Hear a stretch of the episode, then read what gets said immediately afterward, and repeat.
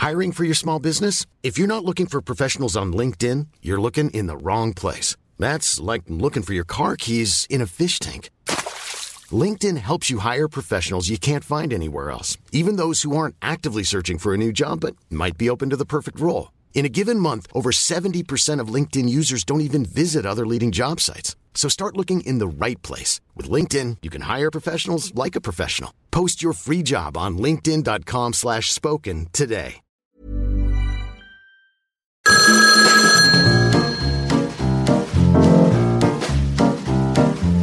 Sophie, est-ce qu'on peut mettre du bleu avec du noir Pourquoi les mannequins, elles sont si maigres Et Sophie, pourquoi les mannequins font toute la tête Non mais qui s'intéresse encore euh, le luxe Quelqu'un m'a dit que c'était la fin du slim.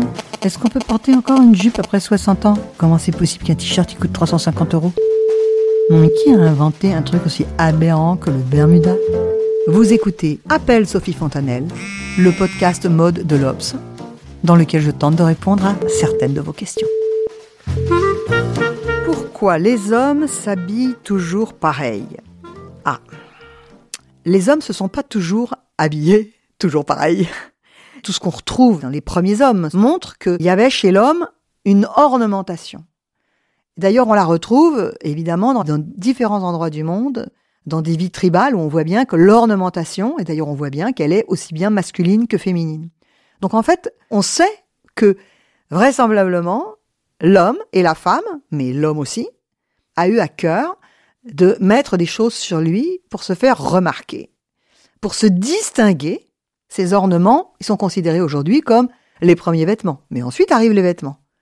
Les vêtements avec des bouts de tissu, et là, c'est assez sophistiqué pour ce qui semblerait être possible de faire avec des bouts de tissu. Et ce qui est très drôle, c'est que cette ornementation de l'homme, qui va donc aller ensuite sur les vêtements, elle atteint un climax avec Louis XIV.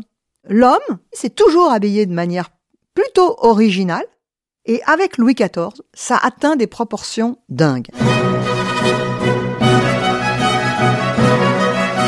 On voit bien comment c'était, on voit bien qu'ils avaient des rubans, qu'il y avait des collants, des espèces de collants blancs que se mettaient les hommes. Et aussi, on sait que les hommes se mettaient même des prothèses dans leurs collants, là, dans leurs chausses, pour avoir un beau mollet, euh, des belles fesses, enfin. Bref, ça avait atteint des proportions complètement folles. Aujourd'hui, un homme ferait ça, on, dirait euh, non mais n'importe quoi, si c'est ça la mode, enfin, on se moquerait de lui. Tout ça, c'est pour dire que l'originalité vestimentaire chez l'homme était incroyablement euh, sacralisée, en fait. C'était quelque chose, euh, c'était chic. Voilà. Comme après, on le verra chez les dandys. On voit que il s'est passé une catastrophe, en fait, au 19e siècle, en Europe, qui a formaté les hommes dans le monde entier. Le costume trois pièces. Et le costume trois pièces pour l'homme, il va tellement définir l'homme. Il y a même une blague de temps en temps quand on voit un homme nu, on dit il a un beau costume trois pièces. voilà. On fait allusion à quelque chose d'autre qu'à ses vêtements. Ce costume va être la signature de l'homme au point qu'aujourd'hui, je pense qu'on poserait la question à des gens, hein, ils diraient que le costume a toujours existé. Il serait loin de se douter que ce costume trois pièces, il est récent en fait. Autre question, est-ce que le vêtement le plus élégant pour un homme, ce n'est pas le costume? Eh ben, ça peut. Ça peut être incroyablement élégant.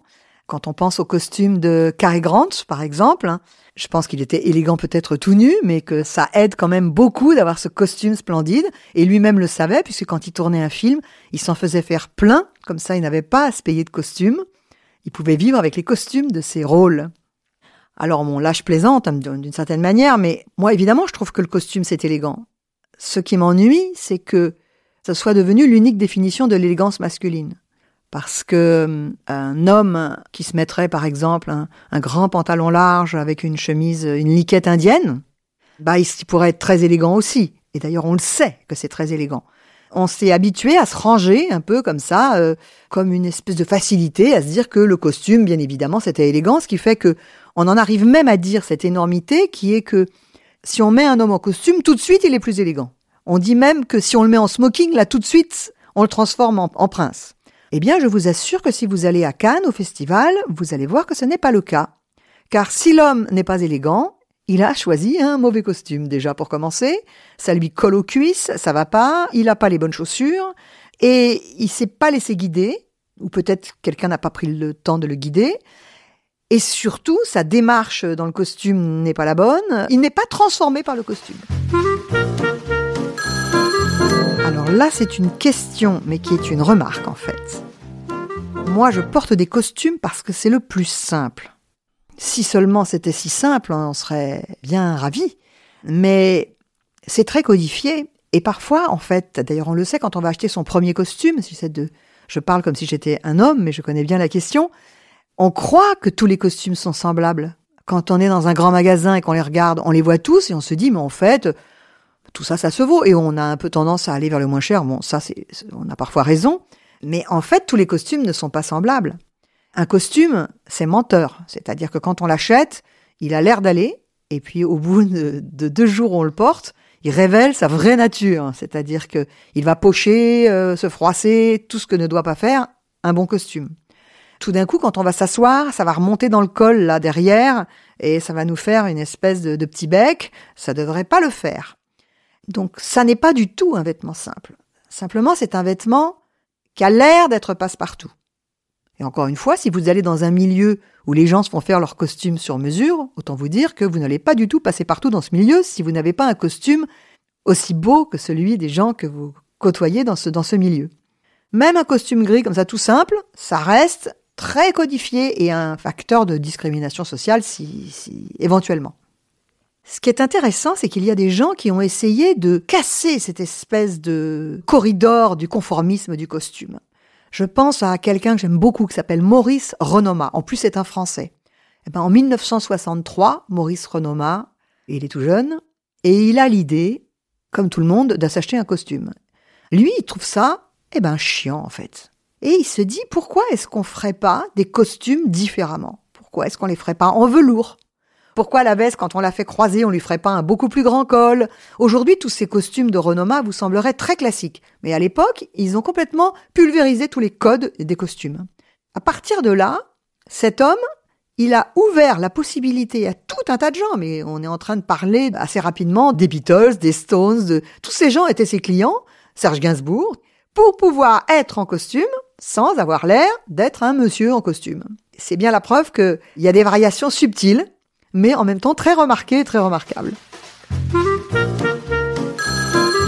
Voici une question qui m'enchante.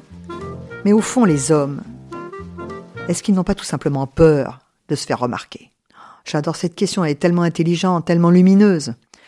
Oui, derrière tout ça, l'homme a toujours l'impression qu'on va le remarquer atrocement s'il change quelque chose. Ça explique un tout petit peu pourquoi l'homme a tellement de mal à changer son comportement. En portant un costume pas trop remarquable, justement, eh bien, il a l'impression que il ressemble à tous les hommes, donc il est un homme. Et dès qu'on lui dit tu vas mettre euh, des mocassins blancs, ils ont peur de passer pour euh, des gens qui feraient trop attention à leur aspect physique. Ça ne doit pas se voir, c'est en train de changer et on peut s'en féliciter. Mais il y a quand même eu tout un, il y a encore toute une, une foultitude d'hommes qui préfèrent mettre un jean noir plutôt qu'un jean bleu parce que ça, ça passe encore plus inaperçu. Des hommes qui préfèrent mettre un, un t-shirt gris plutôt qu'un t-shirt blanc parce que ça passe un peu plus inaperçu encore. Et qui veulent pas mettre de sandales parce que des fois qu'on verrait leurs pieds, ça, serait horrible. Il y aurait mort d'homme. Dernière question. Pourquoi les hommes ne portent-ils pas davantage de couleurs? Bah, Évidemment, on a un petit peu répondu euh, avant. Mais là, on s'enfonce dans le problème, c'est ça qui est bien. La couleur, elle attire des commentaires. Vous l'avez tous remarqué. Il y a des couleurs qui sont autorisées pour les hommes. J'oublie le noir et le gris, mais qui sont le bleu ciel. Peut-être euh, des rayures. Alors dans ces cas-là, on, tolère du verre d'eau, des choses comme ça.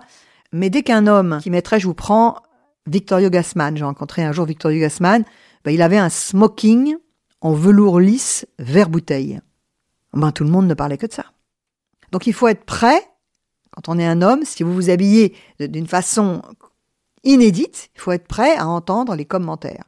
Pourquoi les hommes ont si peur qu'on parle de leur manière de s'habiller?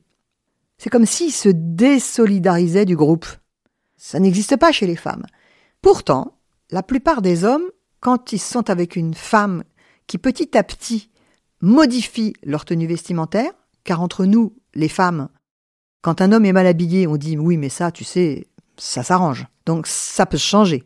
Et la couleur, à ce moment-là, on arrive à faire passer des couleurs un peu dingues, mais on a du mal. Cela dit, je voudrais confronter deux époques. Si je repense à la relation de ma mère avec mon père, je vois que ma mère, elle achetait des vêtements de couleur à mon père, un peu dans les tons feuilles mortes, des choses comme ça, et il les portait. Et je voyais dans la rue que beaucoup d'hommes portaient ces tons feuilles mortes, donc je suis sûre que les compagnes, à l'époque, dans les années 70, euh, elles offraient aux hommes ce genre de vêtements. Mais maintenant, si je regarde les jeunes garçons euh, dans la rue, ou bien les enfants de mes amis, ou bien voilà, dans, la mode, dans le milieu dans lequel je, vis, je vois que c'est plus du tout un sujet. C'est-à-dire qu'en fait, on a une nouvelle génération de garçons qui euh, s'habillent absolument. Les, hommes mettent les vêtements des filles. les, ça existe, ça. C'est pas, c'est pas la France entière, mais il y a quand même beaucoup, beaucoup, beaucoup de jeunes qui s'habillent de façon extrêmement libre. Il y a quelque chose à bouger. Et c'est marrant parce que dans les années 70, je me souviens très bien de cousins à moi qui ne voulaient jamais mettre de costume ni de cravate, c'est-à-dire qu'ils étaient en rébellion contre ce, monde-là. Aujourd'hui, je connais des jeunes qui rêvent de mettre euh, un costume et une cravate. Ils ont réglé la question de l'originalité, ils peuvent tout faire, donc ils veulent bien mettre un costume et une cravate. Mais ils vont peut-être mettre ça avec un collier de perles, par exemple. Vous écoutiez Appel Sophie Fontanelle, un podcast de l'Obs. À bientôt pour répondre à d'autres questions que vous pouvez m'envoyer à Sophie Fontanelle sur Instagram.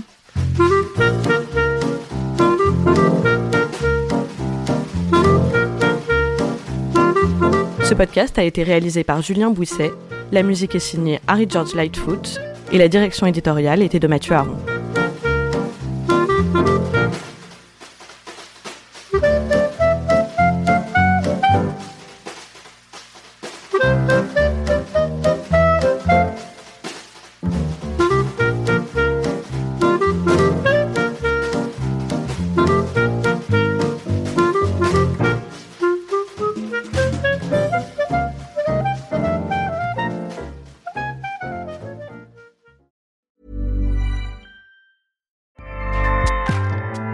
ACAST powers the world's best podcasts. Here's a show that we recommend. This is Roundabout Season 2, and we're back to share more stories from the road and the memories made along the way. We're talking rest stops. If we're stopping to get gas, you will be timed. you will be for sure. Misguided plans. I grew up in the city, so I have like you know, a healthy fear of real extreme darkness. this was like wilderness. A lot of laughs. Y'all weird, but you, yeah, you, you were different. Like you were real different, bro. I can't really put my finger on it. And so much more. Just goes to show that unexpected yeah. things sometimes are the best when it comes to a road trip. Roundabout Season 2, presented by Nissan, is live now with new episodes rolling out every Thursday. Listen and subscribe wherever you get your podcasts.